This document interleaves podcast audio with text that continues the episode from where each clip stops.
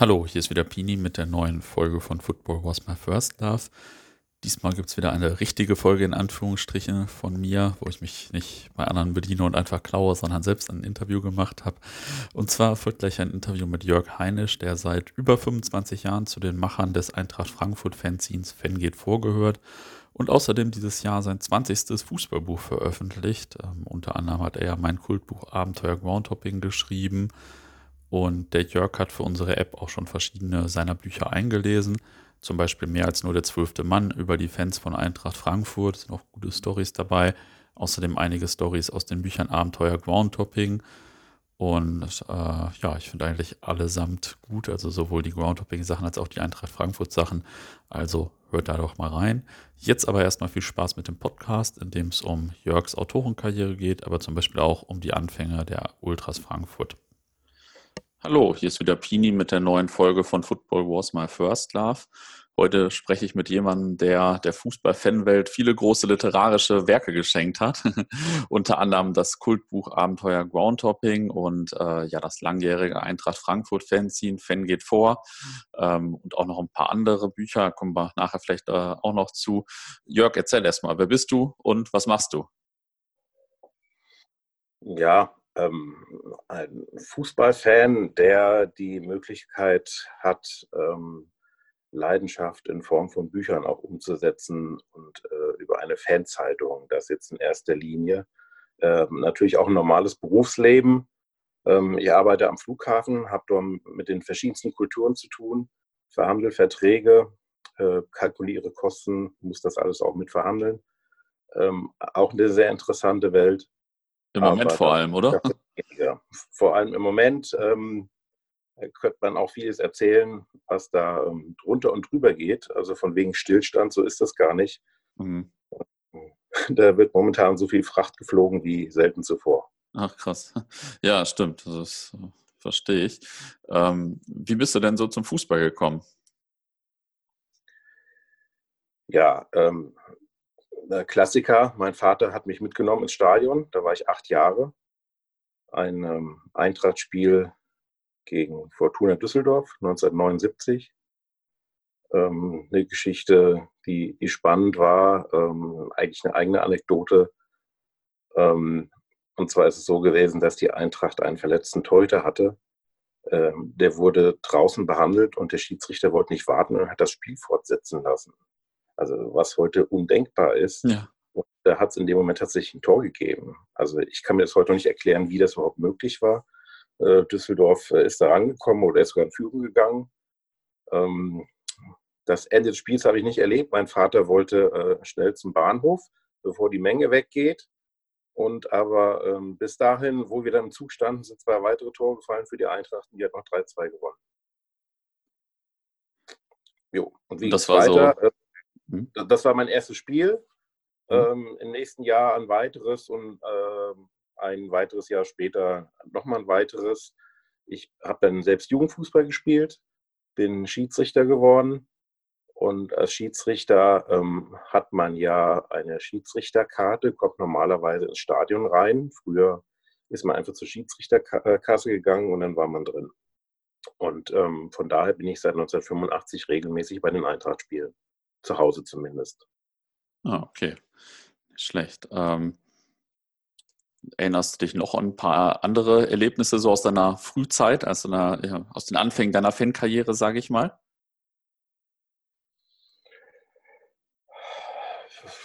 Ja, 1991 habe ich mit einem Freund, ähm, dem Groundhopper Thorsten Manke, einen Fanclub gegründet, FC Idstein Adler. Ähm, dadurch bin ich in diese aktive Fanszene bei der Eintracht reingekommen über Arbeitskreise. Ähm, bin dann äh, 1994 zur Fanzeitung Fan vorgestoßen. Dort äh, seit Januar 94 dabei. Ähm, die Hürde ist gewesen, ich sollte auch ein Seminar mitkommen. Sowas hat man damals gemacht in einer Fanzeitung. Ähm, denn ähm, es ist ja nicht selbstverständlich, dass jeder, der sich für eine Fanzeitung interessiert, um da mitzumachen, auch zum Seminar dann in eine andere Stadt reist. Äh, ich habe mhm. das gemacht. Ein anderer, der auch eingeladen war, ist nicht gekommen.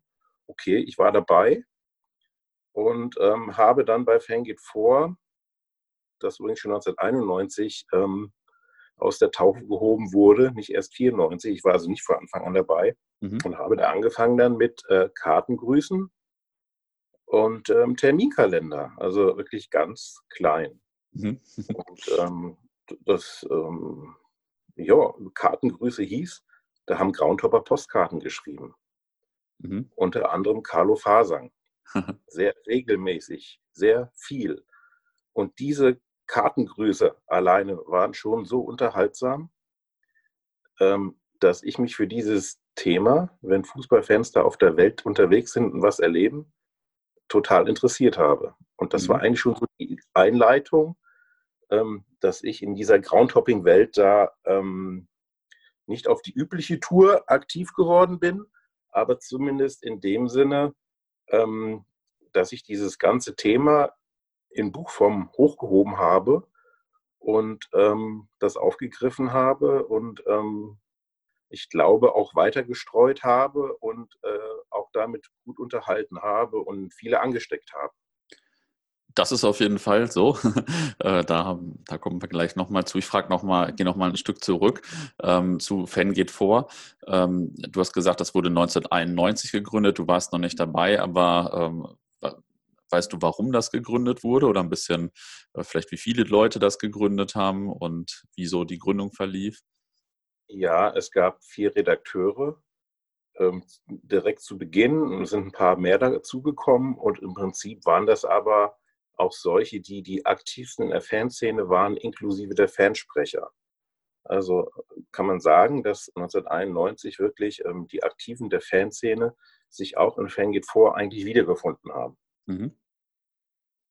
Und es sollte ein Sprachrohr eben für die Fans sein. Die Fanthemen sollten ähm, zu, ähm, besprochen werden und natürlich auch äh, zum Beispiel über Interviews äh, mit den Vereinsverantwortlichen behandelt werden. Ah, okay. Ähm, natürlich auch um, da ging es natürlich dann auch um Stehplätze. Ähm, irgendwann ist das ähm, ein neues Stadion in Sicht gewesen. Wie kann das gestaltet werden? All solche Themen dann. Mhm. War das so das erste Fanzine in Frankfurt oder ähm, waren Fanzines damals schon normal und es gab dann einfach ein weiteres oder wie war das so? Nein, es, auf Fanclub-Ebene gab es klein ähm, auch schon mal Fanzeitungen beziehungsweise es gab einen ähm, Fußball-Fankurier, wie hieß er, von Anjo Scheel, mhm. ähm, der ähm, so Frankfurter Gesichtspunkte hatte, äh, aber nicht unbedingt äh, eindeutig ein Eintracht-Fanzine gewesen ist. Anjo Scheel ist damals auch äh, gerne unterwegs gewesen, auch mehr deutschlandweit, auch bei, auch bei Länderspielen und hat auch da dann beobachtet und darüber berichtet. Ah, okay. Ja, äh, von dem habe ich auch mindestens eine Ausgabe in meiner Sammlung und stimmt, das hat man gar nicht so direkt gemerkt, dass das ein Eintrachtheft war. So, ähm, das stimmt. Und Anjo Scheel gehört zu den Gründern auch von Fengit Fordern. Ach so, ah, okay, das wusste ich gar nicht.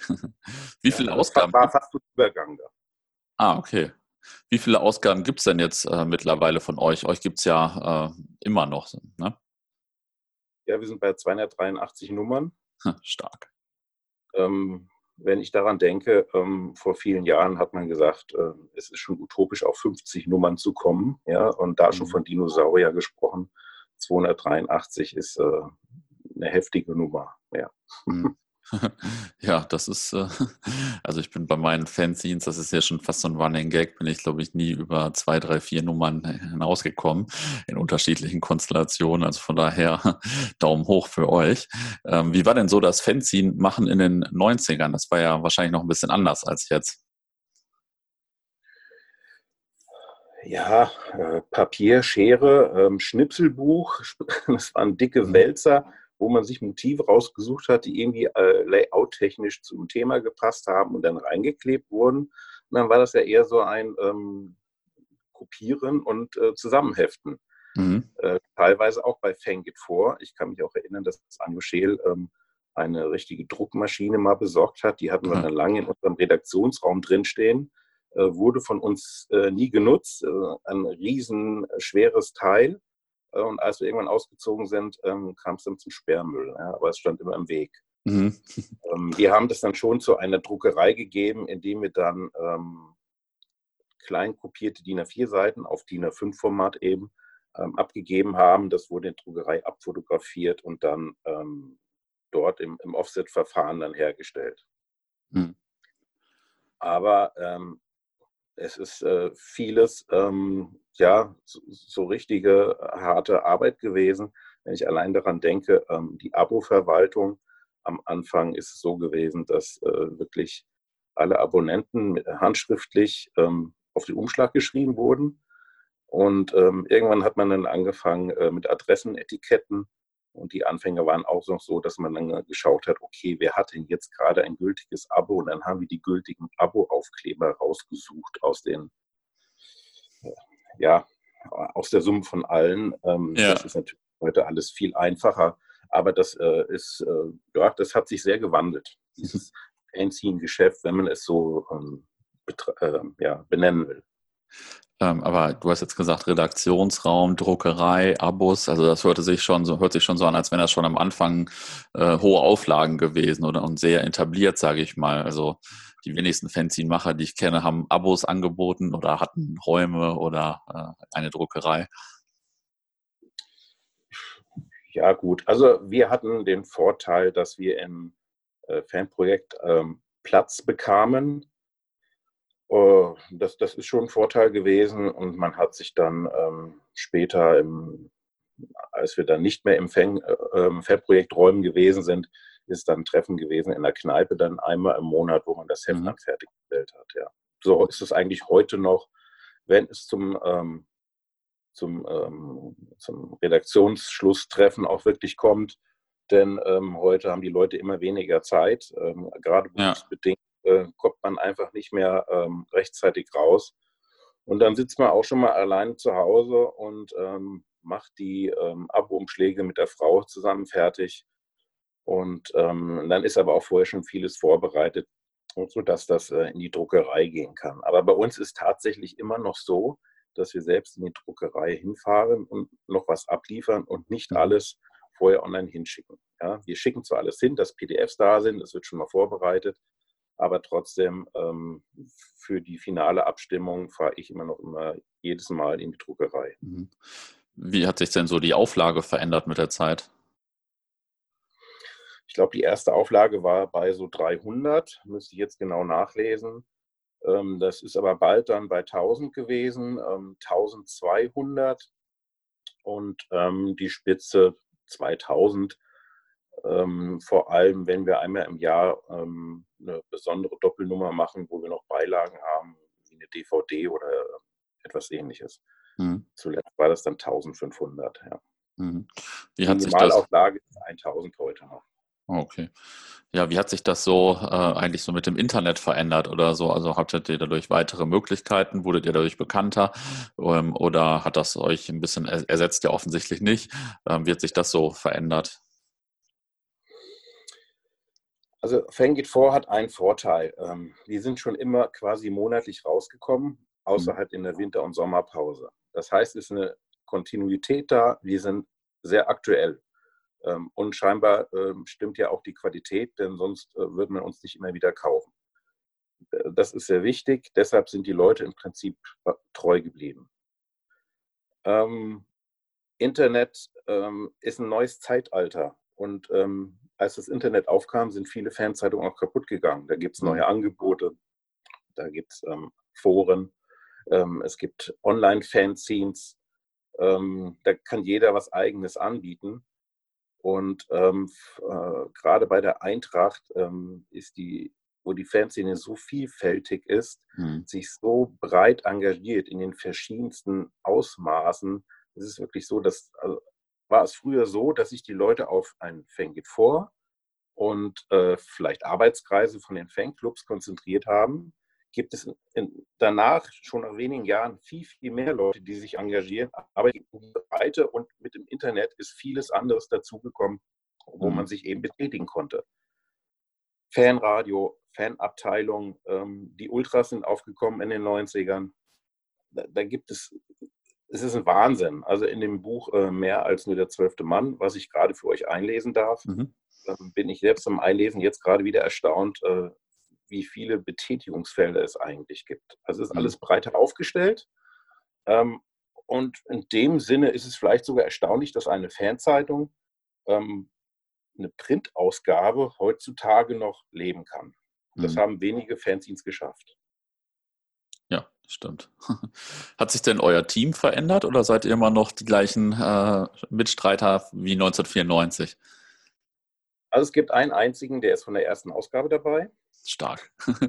Der, Respekt. Ähm, der spürt äh, bei jedem ähm, Stadionverkauf, den er auch noch mitmacht, seine Schmerzen. Mhm. Ähm, 283 Ausgaben im Stadionverkauf ähm, und dann haben wir noch einen Zweitverkauf, vielleicht einen Drittverkauf. Das ist also wirklich eine Riesenleistung und extrem. Ansonsten ist es so, dass sich aber ähm, das ähm, gemischt hat oder vieles ausgetauscht hat. Ja, so, es gab so einen Schnitt, äh, sagen wir mal, äh, Jahrtausendwende etwa, wo dann bis auf zwei Leute ähm, es komplett neues, frisches Blut gegeben hat. Und von denen teilweise heute immer noch einige dabei sind. Es ist zwar die letzten Jahre alles ziemlich konstant, ähm, aber ähm, in der Summe äh, kann man bestimmt sagen, dass wir 40 bis 50 Leute hatten, die sich als Redakteur oder freie Mitarbeiter engagiert haben. Hm. Ja, stark. Also nicht schlecht, also wie sich das dann so im Laufe der Zeit ändert. Hattet ihr denn immer Kontakt zu anderen Fanzines auch so oder wie war das früher so, wie ist das heute? Ja, früher gab es ja einen ähm, Austausch ähm, von den Fanzines und ähm, mit Fanzines wie Schalker Unser, Übersteiger, Kölsch Live, Erwin und ähm, HSV Supporters News mhm. ähm, ist das bis heute noch so, dass wir die Ausgaben gegenseitig tauschen. Mhm. Ähm, man hat hier und da mal einen Bezug, ähm, wo man sich gegenseitig kontaktiert und fragt, wollt ihr nicht mal aus dem Blickwinkel äh, für uns einen Beitrag verfassen? Oder auch mal ein Doppelinterview, zum Beispiel mhm. mit Schalke Unser von einem Spieler, äh, haben wir auch schon gemacht. Ähm, das kommt vor, aber hm, vertiefter nicht. Es gab in den 90ern äh, ein ähm, Fanzine-Treffen, ein bundesweites, wo ich dann auch teilgenommen habe, aber ähm, da ist es bei einem geblieben. Mhm. Ganz früher gab es ja auch einen Fanzeitungsverband, einen deutschen Fanzeitungsverband. Ach, das wusste ich gar nicht. Ja, da ist Fanclub, äh, Fangit auch Mitglied geworden, aber ich habe da nie wieder was von gehört. okay, Mitglied geworden und dann äh, nichts mehr gehört. Interessant. Ähm, was, was, glaubst du denn, warum gibt es ausgerechnet euch so lange? Ähm, und ich meine, gut, jetzt gibt es noch ein paar andere so lange, aber warum, was war so das Erfolg, waren so die Erfolgskriterien? Ähm, Durchhaltevermögen, und äh, immer noch den Spaß dabei haben, das zu machen. Und ähm, äh, das, das ist ja letztendlich ein Geschenk, wenn du etwas gestalten kannst, wo man von außen eigentlich kaum reinreden kann. Wir sind hier unabhängig. Mhm. Ähm, in, bei den Zeitungen, die es in der Eintracht-Welt gegeben hat oder gibt, das sind heute nicht mehr so viele, sind wir ja im Prinzip auch das einzige Unabhängige, wo uns niemand reinsprechen kann. Also was mhm. im, im Clubmagazin ist das natürlich alles ähm, eine Einschränkung. Ja? ja. Da äh, kann Kritik ja gar nicht geäußert werden, ja, oder ja. Oh, bloß nicht oder so und so. Und wir können uns das heute schon überlegen, was wir schreiben, wie weit wir gehen. Ähm, aber ähm, sind eigentlich in jeder Hinsicht offen, ähm, was wir tun können und ähm, können Ideen umsetzen, ähm, was dann ähm, ein, ein offizielles Clubmagazin vielleicht nicht kann. Hm.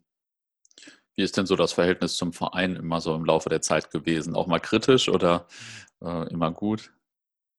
Ja, auch kritisch. Also wir ähm, hatten mal ein Verkaufsverbot in den 90ern.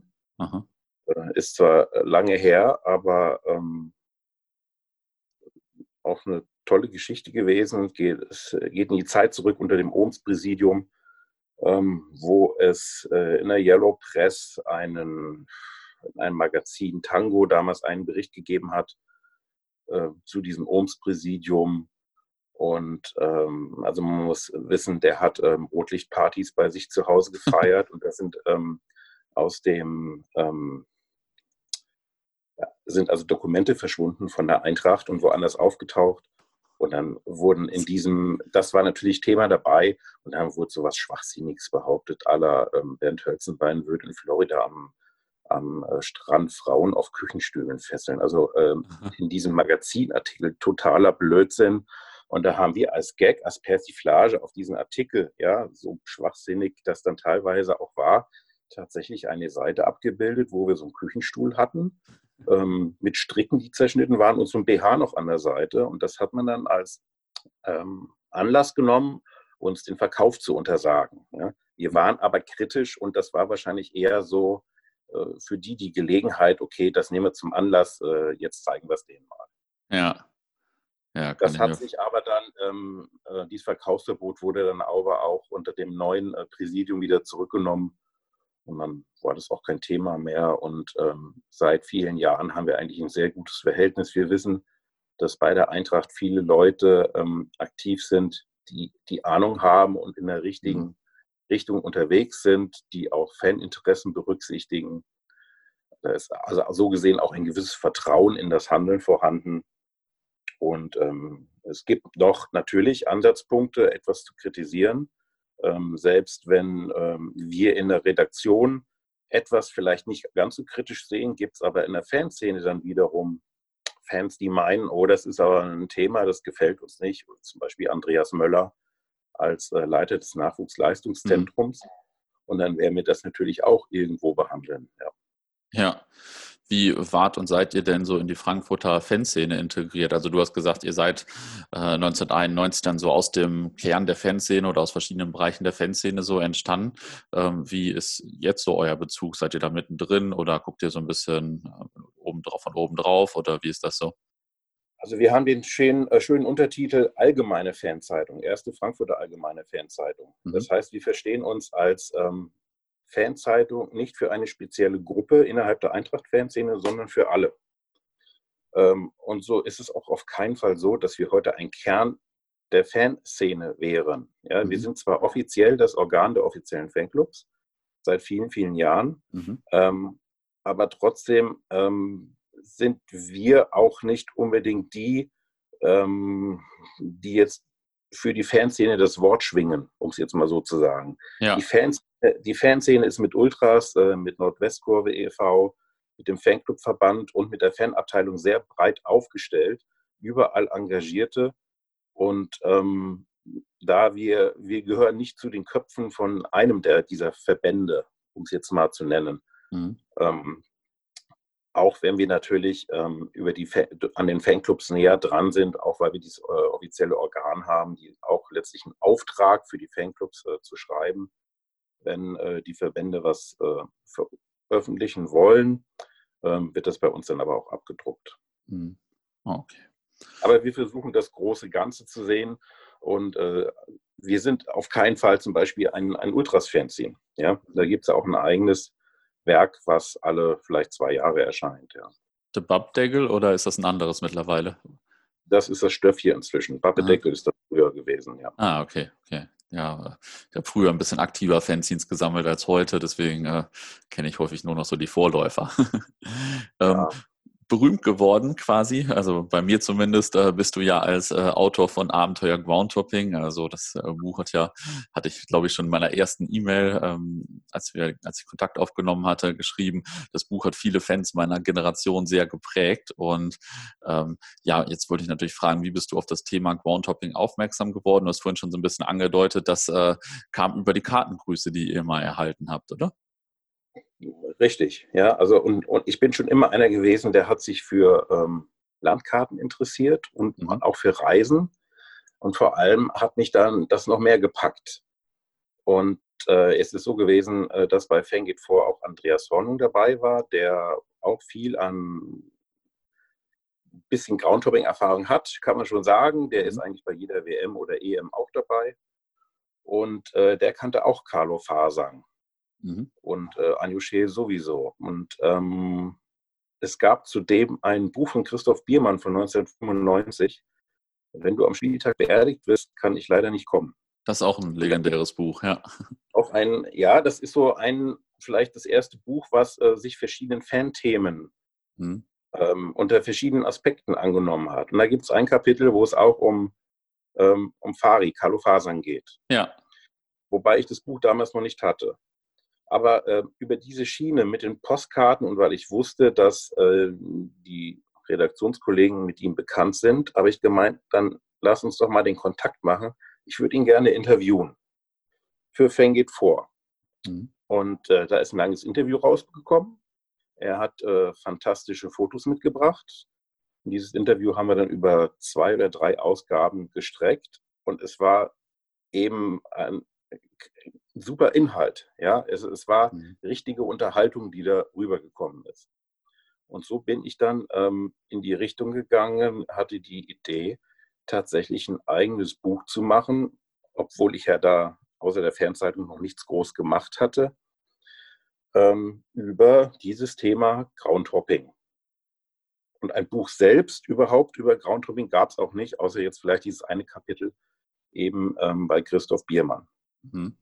Dann ähm, habe ich mich da in dem Sinne reingearbeitet, dass ich mit dem ähm, Thorsten Mangel, den ich vorhin schon erwähnt habe, ein paar Groundhopping-Touren gemacht habe, England, Belgien, Niederlande, Tschechien, äh, um da so ein bisschen reinzukommen. Ähm, selbst praktisch das mit zu erleben, dass man das selbst mit anfühlen kann. Mhm. Und ähm, mit Fari war ich ja dann auch bekannt und kannte viele Geschichten. Und Fari ist dann praktisch ähm, irgendwo der Aufhänger auch gewesen. Also ohne Fari wäre ich gar nicht zu diesem Thema, zu diesem Buch damals gekommen. Mhm. Ähm, wie, du hast jetzt schon ein paar, paar Leute von euch aufgezählt, die äh, Groundhoppen waren oder Groundhopper waren. Ähm, wie verbreitet war das denn so in eurer Fanszene? Also gab es da so fünf Leute, von denen man das wusste, dass die zum Hoppen fahren oder äh, 50 oder wie war das so? Ja, wir waren so zu viert unterwegs, ähm, aber mhm. ich hatte da noch keinen großen Überblick. Und ähm, ich habe ähm, natürlich rausbekommen, dass es da eine Vereinigung gibt, in mhm. Deutschland von Groundhoppern und habe mich dann rangetastet und habe dann ja tatsächlich das so wirklich fast wissenschaftlich bin ich das angegangen, habe das alles unter verschiedenen Aspekten untersucht, indem ich den Mitgliedern Fragebogen zugeschickt habe. Mhm. Ähm, mit den verschiedensten Gedanken und ähm, viele Rückmeldungen bekommen habe. Äh, und so ist es tatsächlich so, ähm, dass dieses Buch so ein bisschen Untersuchung ist, aber natürlich eine Mischung mit ähm, noch einigen mehr ähm, Reiseberichten, die es eben dieses ganze Thema so interessant machen. Hm. Ähm, und jetzt hast du gesagt, du warst selbst auf Tour. Äh, sind dir da irgendwie äh, zwei, drei Sachen besonders in Erinnerung geblieben? Ich weiß nicht, wie ihr zu viert äh, in irgendeinem Auto geschlafen habt oder irgendwas. ähm, Nein, es gab natürlich Billigstunterkünfte, also ganz typisch für Groundhopping. Äh, und man holt sich was an der Bude. Mhm. Aber ähm, für, für die ersten Touren, ja, ähm, nachdem ich dann äh, Fari kennengelernt habe und ähm, hatte ich ja dann auch mehr mit ihm zu tun. Mhm. Und ich bin dann auch mit ihm unterwegs gewesen und ähm, ich bin ja mit ihm äh, mit der Transsibirischen Eisenbahn zur WM 2002 gefahren. Mhm. Äh, sprich äh, nach Vladivostok, aber vorher Abstecher in äh, Weißrussland zu einem Spiel. Von Vladivostok nach Seoul geflogen und äh, wir haben das Eröffnungsspiel gesehen und sind dann wieder zurückgeflogen. Aha. Das war nur das erste Spiel. Aber ich war mit ihm in Neuseeland. Ähm, wir haben so einen Trip gemacht auf die Seychellen. Seychellen äh, war ein Quali-Spiel gegen Mauritius. Okay. Also äh, fast also quasi Nachbarschaftsduell, ja. aber auch sehr unterhaltsam. Ich, ich war mit ihm in Argentinien. Ähm, wir haben äh, Football Fanatico gedreht als Film. Mhm. Äh, ganz, ganz einfach wieder, weil mir war bekannt, was natürlich das für eine besondere Stimmung das in Argentinien mhm. oder überhaupt Südamerika gewesen ist. Und dann war die Idee von uns, diese Stimmung mal aufzunehmen und auf, auf Film zu bringen. Und wir sind dann, waren da etwa 15 Tage, waren dabei vielleicht 14 Spielen und ähm, teilweise mehrere am Tag. Mhm. Und äh, sind in Argentinien gereist, natürlich vieles, äh, hauptsächlich Buenos Aires, ähm, haben aufgenommen und in der Nacht haben wir dann das Material gesichtet und gesagt, okay, von hier, dieser Zeitmarkierung bis zu der nächsten, das Material nehmen wir. Mhm. Weil einfach die Problematik ist, äh, Fari wohnt im Schwarzwald, ich in Frankfurt. Es war in dem Sinne klar, wir sehen uns nicht so häufig. Ja. Dann haben wir also praktisch in der Nacht soweit möglich das Material gesichtet, bestimmt, das und das nehmen wir. Dann hatte ich dann eine lange Liste, wie eine Schnittliste. Und ähm, ich hatte hier jetzt einen Ansprechpartner in Frankfurt, mit dem wir zusammengearbeitet haben, die es entsprechend dann geschnitten haben. Mhm. Aber das ist natürlich eine, ähm, eine Reise gewesen, die ähm, nie vergessen sein wird. Ja, das der, kann ich mir vorstellen. Film, der Film, den haben wir ja auch später auf ähm, DVD rausgebracht, mhm. zusammen noch mit, ähm, mit anderem Material. Unsere Transitpreise zur WM ist da mit dabei und ein äh, vom NDR, eine halbe Stunde, ähm, wo sie mit Fari noch in Brasilien gewesen sind. Mhm. Und ähm, eine schöne runde Geschichte gewesen, worauf ich auch stolz bin, weil es das in dieser Form auch noch nicht gegeben hat. Ja, ja, das glaube ich. Also äh, da war es schon ein ziemlicher Vorreiter auf jeden Fall. Wie wurde denn damals so das erste Buch aufgenommen? Also ich meine, du hast dann ja auch noch mehrere gemacht, aber äh, haben die Leute auch da schon gesagt, dass es ein Kultbuch war oder wie war das so? Also ich habe gemerkt, dass die erste Auflage, das waren übrigens 1000 Stück, mhm. ähm, innerhalb weniger Wochen weg gewesen ist. Mhm. Dann hat der Verlag angefragt, ja, ähm, können wir die zweite Auflage gleich drucken? dann habe ich gesagt, hm, ich würde es gerne noch verbessern. ich habe hier und da noch Ansätze, vielleicht noch ergänzen. Dann habe ich gesagt, wartet noch ein Jahr, ich äh, überarbeite das nochmal komplett neu und dann macht es dann nochmal. Und dann ähm, hat es eine zweite Auflage gegeben. Ähm, das sind dann nochmal 2000 gewesen. Und das ist dann, ähm, ja, keine Ahnung, hat, hat, ein Jahr gedauert, bis das dann auch etwa weg mhm. gewesen ist. Und es gab ja noch zwei weitere Bände. Das, äh, der zweite Band, 3000 Stück und der dritte Band äh, 2500. Mhm. Den dritten gibt es noch. Ähm, da ist einfach die Problematik. Ähm, also viele wissen gar nicht, dass es diesen dritten Band, Abenteuer Groundhopping kennt keine Grenzen, dass es diesen gibt. Wenn du, ähm, wenn das nicht vorgestellt wird in Fanzeitungen oder zum mhm. Beispiel Elf Freunde, was heute sehr wichtig ist, dann, dann wird das nicht gestreut. Mhm. Und wenn, wenn du dann, wenn es nicht bekannt ist, können es die Leute nicht kaufen. Und ein Autor, der ähm, sich ja auch reingehängt hat, da steckt ja auch einiges an Mühe dahinter, ja. ja.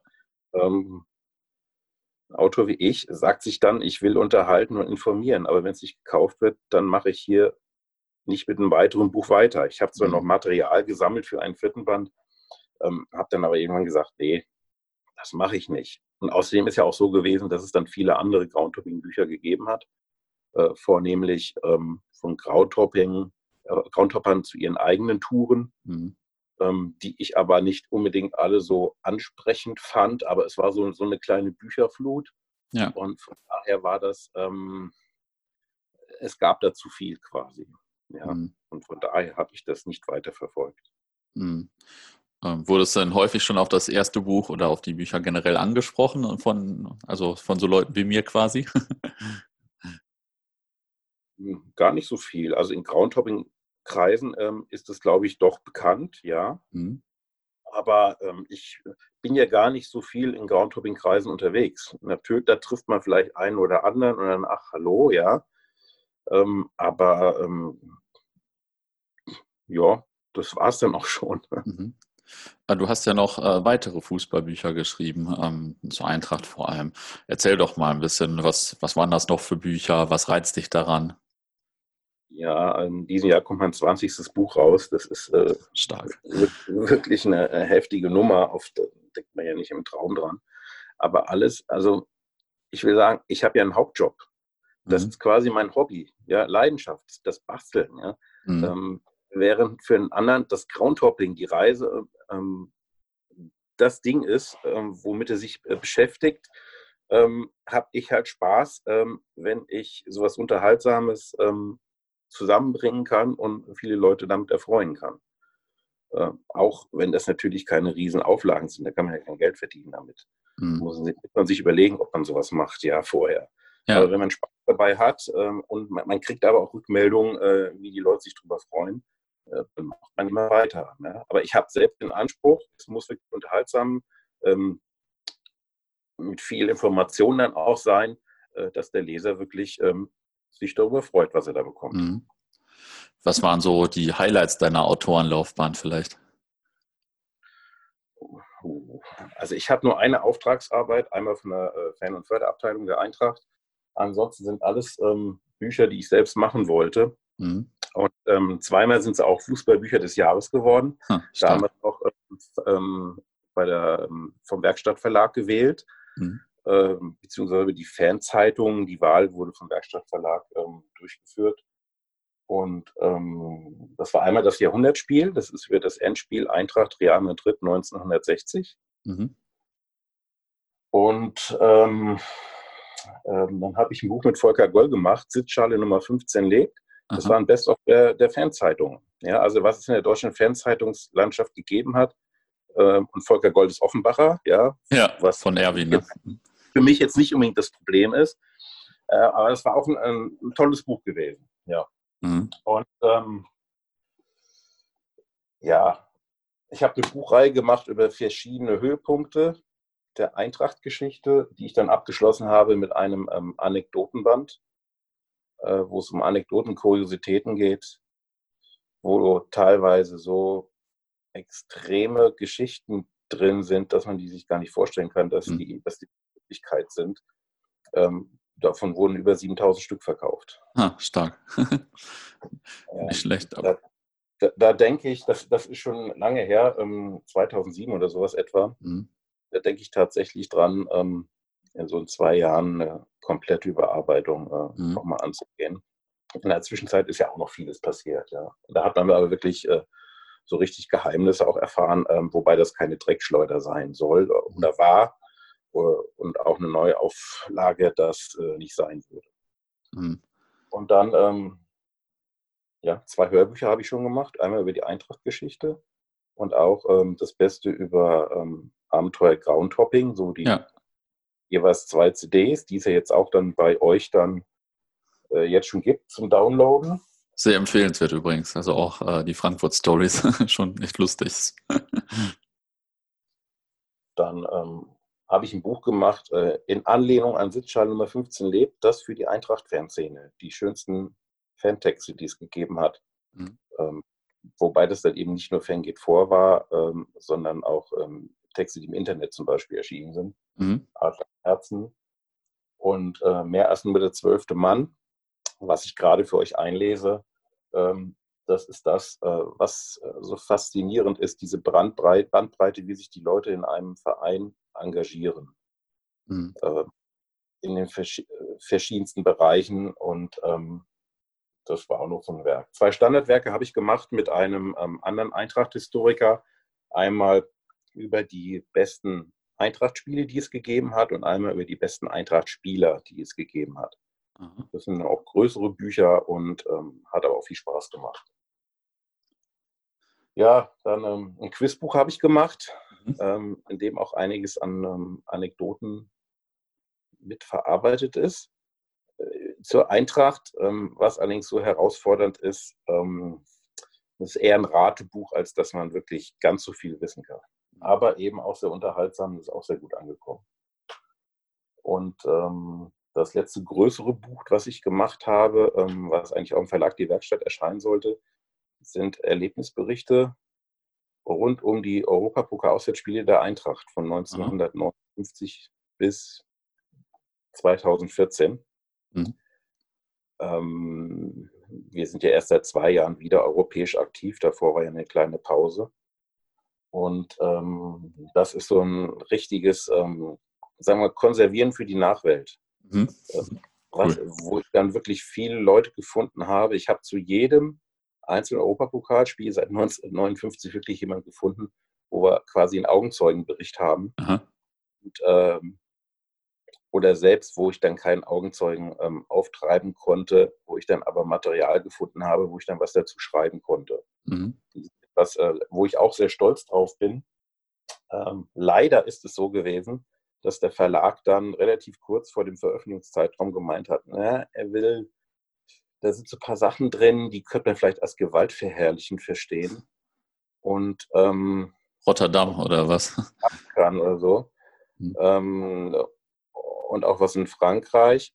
Ähm, gut, das sind, also gewaltverherrlichend würde ich jetzt äh, das nicht bezeichnen, ja, aber hm. es sind ähm, von diesen Augenzeugen oder denen, die das damals erlebt haben, die haben es halt geschildert, wie sie etwas ähm, selbst wahrgenommen haben, ja, aber nicht als gewaltverherrlichend. Ja. Und ähm, dann hat der Verlag dann, ähm, das Buch war ja im Prinzip fertig, ähm, einen Rückzieher gemacht, leider. Es hat nur noch das Layout gefehlt. Mhm. Und ähm, dann habe ich gesagt, nee, also jetzt warten, um einen anderen Verlag zu finden, mache ich nicht. Ich bringe das jetzt kurzfristig selbst raus und habe dann alles selbst ähm, gemacht. Und innerhalb von zwei Monaten mit dem Druck in Italien dann ähm, war das Buch dann da. Ja, krass, hast aber nochmal eine neue Erfahrung gemacht, schon nach so vielen Büchern. ja, vor allem, weil ich ja auch nicht ähm, die ganzen Programme habe, um das technisch sauber hinzubekommen, wie das der Verlag hat. Ja das ist schon ein Unterschied. Ja, ja, klar, das kann ich mir vorstellen. Also das war schon bei mir beim Fanzine machen immer die Herausforderung. Das Schreiben ging, aber der Rest so drumherum so, äh, naja. ähm, wie, ja. Inwieweit spürst du denn so, dass sich das Umfeld für Bücher geändert hat oder merkst du das eigentlich so gar nicht? Also sagen wir so, ähm, ich war lange Jahre beim Argon Sportverlag und ähm, ich habe schon damals immer gesagt, ja, ich habe auch gar nichts mehr so an Themen oder so. Ähm, und ähm, die Kollegin vom Verlag, mit der ich da ähm, zusammengearbeitet habe, die hat ja immer schon gelacht, haha, du kommst um die Ecke und hast dann doch wieder eine Idee. So ist dann auch gewesen. Also beim ähm, Argon Sportverlag, mit jeder Idee, mit der ich angekommen bin, haben die Ja gesagt. Und dann ist es rausgekommen. Mhm. Und ähm, als der Argon Sportverlag aufgehört hat, Bücher herauszugeben, leider, mhm. ähm, und du hast einen Hausverlag, musst dich natürlich schon neu umschauen. Mhm. Und ich habe dann beim Verlag Die Werkstatt, ähm, der ja äh, so fast eigentlich der größte Fußballverlag ist in Deutschland, auch äh, von der Qualität her, ja. dann äh, nachgefragt, ähm, ob die Interesse hätten. Ähm, ich hätte da eine Idee. Und dann haben die gesagt, ja, nachdem Argon zugemacht hat, äh, du hast den Autoren gehört, ähm, über den wir geredet haben, ähm, ob wir dich nicht auch mal ansprechen. Mhm. Und da hat das gepasst, man hat sich gefunden. Von daher ist es so gewesen, dass ich, ähm, wenn ich jetzt selbst was umsetzen wollte, jetzt nicht so viele Schwierigkeiten hatte, abgesehen jetzt von diesem Europapokal-Reisebuch. Mhm. Ähm, es gibt auch andere Verlage, die schon gemeint haben, wenn du was machst mal, ähm, vielleicht bei uns. Von daher bin ich jetzt vielleicht in der falschen Position, da mhm. gefragt mhm. zu werden, okay. wenn es jetzt darum geht, ein, ein Buch umzusetzen. Das ist schwieriger für jemanden, der noch nie was veröffentlicht hat. Ja.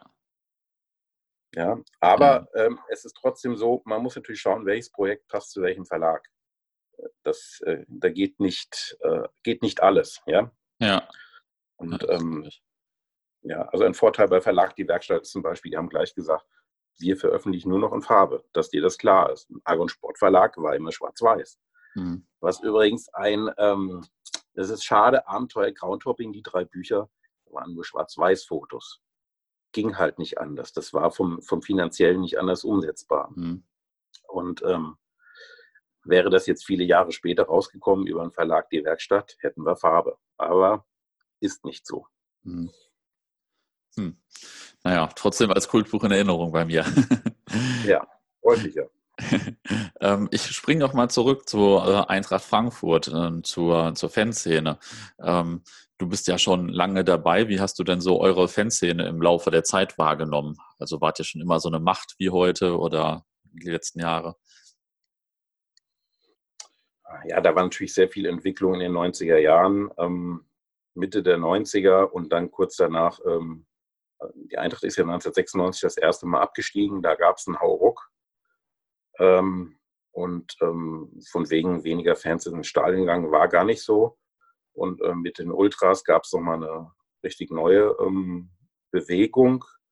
Ähm, es gab mehr Zusammenhalt äh, überhaupt bis heute. Auch wenn ähm, die Fanszene sehr breit aufgestellt ist und durch verschiedene Gruppen vertreten wird, versucht man das immer ähm, auf einer Schulter äh, hinzubekommen und möglichst ähm, mit den gleichen Worten ähm, auch der Öffentlichkeit rüberzubringen, wenn es da mal ein kritisches Thema gibt. Mhm. Ja, die, die Fanszene wächst sehr stark, aber ähm, natürlich mit Erfolg kommt auch, kommen auch so Eventfans. Ja. Gerade ähm, gerade jetzt im Europapokal, wo wir in den letzten zwei Jahren absolut verwöhnt worden sind mit der Menge an Spielen. Das ist völlig verrückt, wie viele Europapokalspiele wir hatten. Mhm. Äh, ich glaube, 30 Stück, die Hälfte ähm, Heimspiele in zwei Jahren. Und das sind natürlich in Frankfurt die großen Feste, ähm, wo es in der Regel dann auch äh, Choreografien gibt. Und dann gibt es natürlich schon ähm, auch e-, Eventis oder ähm, Fans, die meinen, die den Anspruch haben, oh, es ist Europapokal, jetzt gibt es wieder eine riesen Choreo. Hm. Das ist ja auch eine riesige Arbeit, ja, wenn ja. die da zwei ähm, wirklich ähm, schwer dran arbeiten, das alles hinzubekommen. Und das kostet ja auch alles Geld, ja. Und wenn du nach zwei Wochen aber schon wieder ein Europapokal-Heimspiel hast, wie, wie, willst du das alles hinkriegen? Ja? Also man, man darf da auch nicht den Anspruch haben, dass da wirklich äh, bei jedem Europapokal-Heimspiel ähm, der optische Hochgenuss dann zu sehen ist, ja, in letzter Vollendung. Ja. Wir haben da klasse Sachen gesehen, aber das geht halt nicht immer. Aber ähm, ja, ich, mit der Fanszene kam ja schon rüber, wie breit die aufgestellt ist, wie die sich alle engagieren, was für ein Zusammenhalt da ist, ähm, wie die sich auch in äh, schlechten Zeiten, wie jetzt, wo du nicht ins Stadion kannst, mhm. äh, mit, mit äh, guten Aktionen ähm, beweisen, wo viele Spenden fließen für den guten Zweck, ähm, kann man sehr wohl auf diese Fanszene stolz sein eigentlich. Ja. ja. Wie hast du eigentlich damals so das äh, Aufkommen der Ultraszene wahrgenommen in den 90ern? Wie hat das so in Frankfurt angefangen? Es hat angefangen, ähm, es war erst ein Zusammenschluss von Fanclubs. Das hat sich aber ein bisschen dann geändert. Mhm. Ähm, viel, viele Junge, ähm, die sich da hervorgetan haben. Und es hat auch Umbrüche gegeben. Es hat innerhalb der Ultras Generationskonflikte gegeben wo dann alte abgetreten sind und neue ähm, sich hervorgetan haben. Mhm. Ähm, ja, einer der Gründer ähm, oder der sich da sehr engagiert hatte, Daniel Reit, äh, ist sogar kurze Zeit auch bei It For noch dabei gewesen, äh, wobei das ein eigener kreativer Kopf, ähm, der sich dann auch irgendwann aus der Ultraszene verabschiedet hat. Ähm, auch ein Thema bei äh, mehr als nur der zwölfte Mann in einem Kapitel. Mhm. Und ähm, ja, ähm, wie gesagt, wir sind eine Fanzeitung als Fan geht vor, die ähm, sagt, sie will sich mit Dingen kritisch auseinandersetzen. Und das kann nicht nur sein, dass wir uns mit Dingen im Verein, sprich der, der Führung oder, oder sportlichen Dingen vielleicht auseinandersetzen, sondern auch wenn es Themen gibt äh, innerhalb der eigenen Fanszene, müssen wir da den Finger in die Wunde halten und das äh, kritisch hinterfragen. Und ähm, das kann, damit kann nicht jeder Fan oder jede Fangruppe gut umgehen. Mhm. Ja, auch bei den Ultras, wenn solche Themen mal sind. Ähm, also ich hatte schon Telefonterror und habe mir Gedanken gemacht und ähm, aber nicht nur Ultras, auch in andere Richtungen. Nicht jeder ist kritikfähig, leider. Mhm. Und das äh, ist ein Ding, was ähm, mich auch beschäftigt und ähm, an, auch mal an die Nerven gehen kann, ja.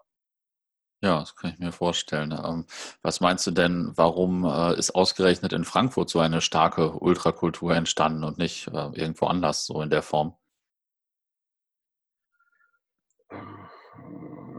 Ich kann es nicht unbedingt sagen, weil ich ja nicht zu den Ultras gehöre. Es ist aber mhm. so, dass äh, von diesen Gründern oder den jungen Ultras am Anfang war auch viel Kontakt nach Italien. Die sind auch dorthin gefahren, ähm, hatten mit Atalanta Bergamo sind sie ja sehr eng zusammen.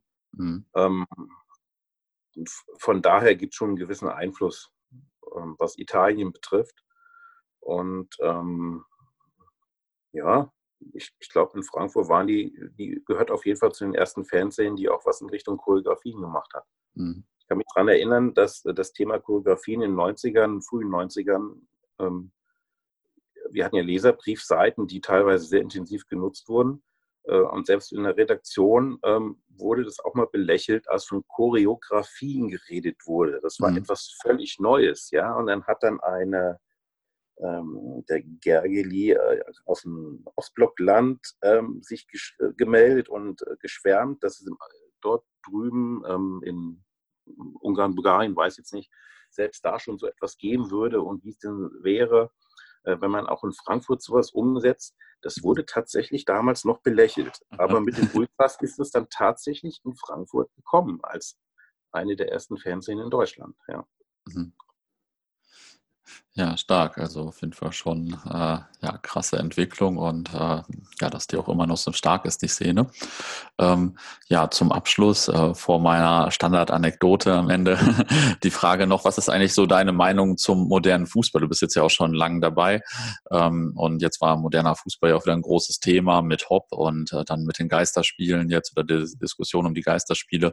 Was ist deine Meinung so zum modernen Fußball als jetzt langjähriger aktiver Fan? Geisterspiele sind natürlich totaler Mist, äh, überhaupt keine Frage, ohne Fans. Ähm, es ist aber so, dass ähm, der Fußball überhaupt in einem Konstrukt ist, ähm, wo die, die Clubs eben auf TV-Gelder und was weiß ich angewiesen sind, mhm. äh, wo du einfach nicht rauskommst.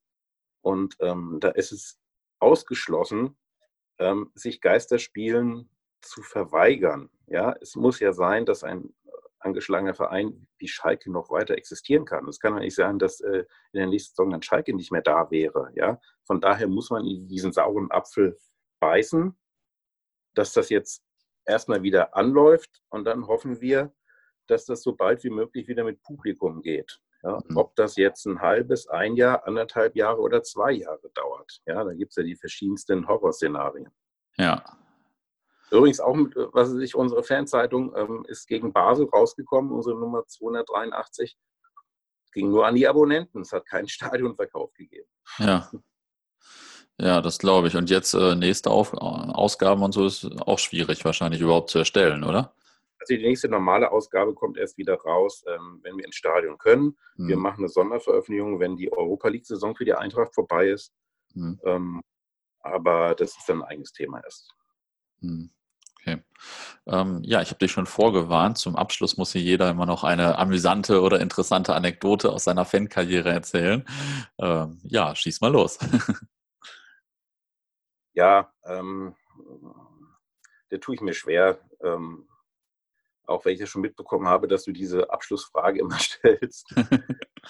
mir sind äh, zwei Dinge eingefallen. Ähm, ich habe Mitte der 90er ein Maurizio Gordino-Interview machen wollen und komme dann zum ähm, Termin. Maurizio da, packe mein damaliges Aufzeichnungsgerät aus. Das war ja alles noch nicht so, so toll, wie das heute ist, auch digital. Stelle dann fest, oh Mist, kein Mikrofon dabei. Hm. Was jetzt? Dann hatte ich vom, vom Walkman noch einen Kopfhörer. Dann ging es tatsächlich, habe ich einfach mal getestet, und habe dann über den Kopfhörer aufgenommen. Hat halt wie ein Mikrofon funktioniert. Und dadurch ist das Interview in dem Moment nicht geplatzt. Ja? Also für jemanden, der äh, Fanzeitung macht, äh, ist das so ein Horrorszenario. Gut, natürlich total peinlich, ja. Aber ähm, dass ich das dadurch irgendwie äh, noch hinbekommen habe, habe ich zumindest nicht vergessen. ja. Und ähm, ansonsten Anekdote, ja, ähm, eigentlich müsste es bei mir ähm, wie aus der Pistole herauskommen, weil ich ja ein ähm, Anekdotenbuch gemacht habe. Ähm, und da ist es tatsächlich so, es gibt ähm, eine wunderbare Geschichte, ähm, geht zurück auf einen Trainer ähm, mit schweren äh, Alkoholproblemen, Branko Sevic, äh, der ja bei vielen Vereinen diese Probleme hatte und das war auch äh, relativ bekannt. Mhm. Und da gab es ein Spiel, auch. Ja. ja. ein Auswärtsspiel der Eintracht und der Branko Savic war nach dem Spiel so hackevoll, der konnte nicht laufen. Und die Journalisten haben irgendwie auch gemerkt, ähm, oh, da gibt es ein Problem. Und die haben schon am, am Fenster zur Kabine irgendwie so gelauert. Dann hat es die Eintracht tatsächlich hinbekommen, den ähm, an den Journalisten vorbeizuschmuggeln. Die haben den in einen Teppich eingewickelt, ähm, so rausgetragen in ein Auto und weggefahren. Ja, das ist eine Geschichte, die hat mir der Klaus Mank geschickt, äh, erzählt. Ähm, die, der hat mir die wunderbarsten Anekdoten für dieses Buch gegeben. Ähm, der ist ähm, mit der Eintracht dreimal als Trainer äh, in der Jugend deutscher Meister geworden und hat mhm. zweimal die Profis sogar ähm, be betreut. Leider ist der Klaus Mank im letzten Monat gestorben. Etwas, ähm, was mich auch beschäftigt hat. Ein ganz toller Mensch gewesen. Aber ähm, diese Anekdote, eine der herausragenden aus diesem Buch, hat sich dann in vielen ähm, Anekdotensammlungen, Internet und Büchern dann verbreitet, nachdem ich das geschrieben habe. Das kann ich mir vorstellen. Ähm, ja. Die erste Anekdote kann ich mir allerdings auch gut vorstellen. Ich habe mal vor 15 Jahren jetzt schon äh, damals ein Interview mit Dr. Raubal gemacht, und Dr. Luno, also ähm, äh, Schatzmeister und äh, ja, Vorsitzender von Borussia Dortmund halt. Es ging um das äh, BVB-Museum, was wir da, wo wir dabei waren, das zu machen. Und ähm, ja, dann habe ich auf dem Rückweg im Zug mal reingehört und dann dachte ich, die ganze Aufzeichnung hat überhaupt nicht funktioniert. Äh, aber das lag dann nachher daran, dass es im Zug so laut war. Aber da dachte ich natürlich, oh nein, jetzt machst du einmal so ein Interview und dann funktioniert das nicht. Äh, aber dann hat es ja. nachher doch funktioniert. ja, ja. Naja. Das, das, sind so Klassiker-Aufnahmen, wo man dann danach kaum was versteht. Ja, ja. Kenne ich auch. Ja, ja. Äh, das, äh, also die, meine Sorge ist jedes Mal groß, aber eigentlich geht es meistens erstaunlich gut. Mhm. ich danke dir für das Interview. Ja, gerne.